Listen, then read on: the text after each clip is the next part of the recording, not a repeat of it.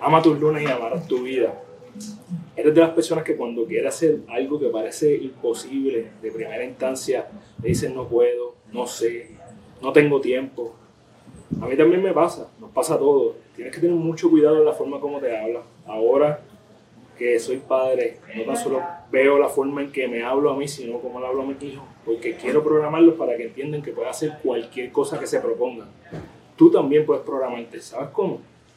Teniendo mucho cuidado en cómo te hablas. En lugar de decir yo no puedo, puedes decirte no puedo aún, puedo aprender, puedo sacar tiempo, darle prioridad. Así que esta semana busca, evalúa la forma en que te estás hablando para que hagas de tu vida lo mejor posible. Recuerda que eres la única persona responsable de todo lo que pasa en tu vida, que la única forma en que cumples tus sueños es desarrollando los hábitos que te acercan a ellos, porque tú eres tu hábito.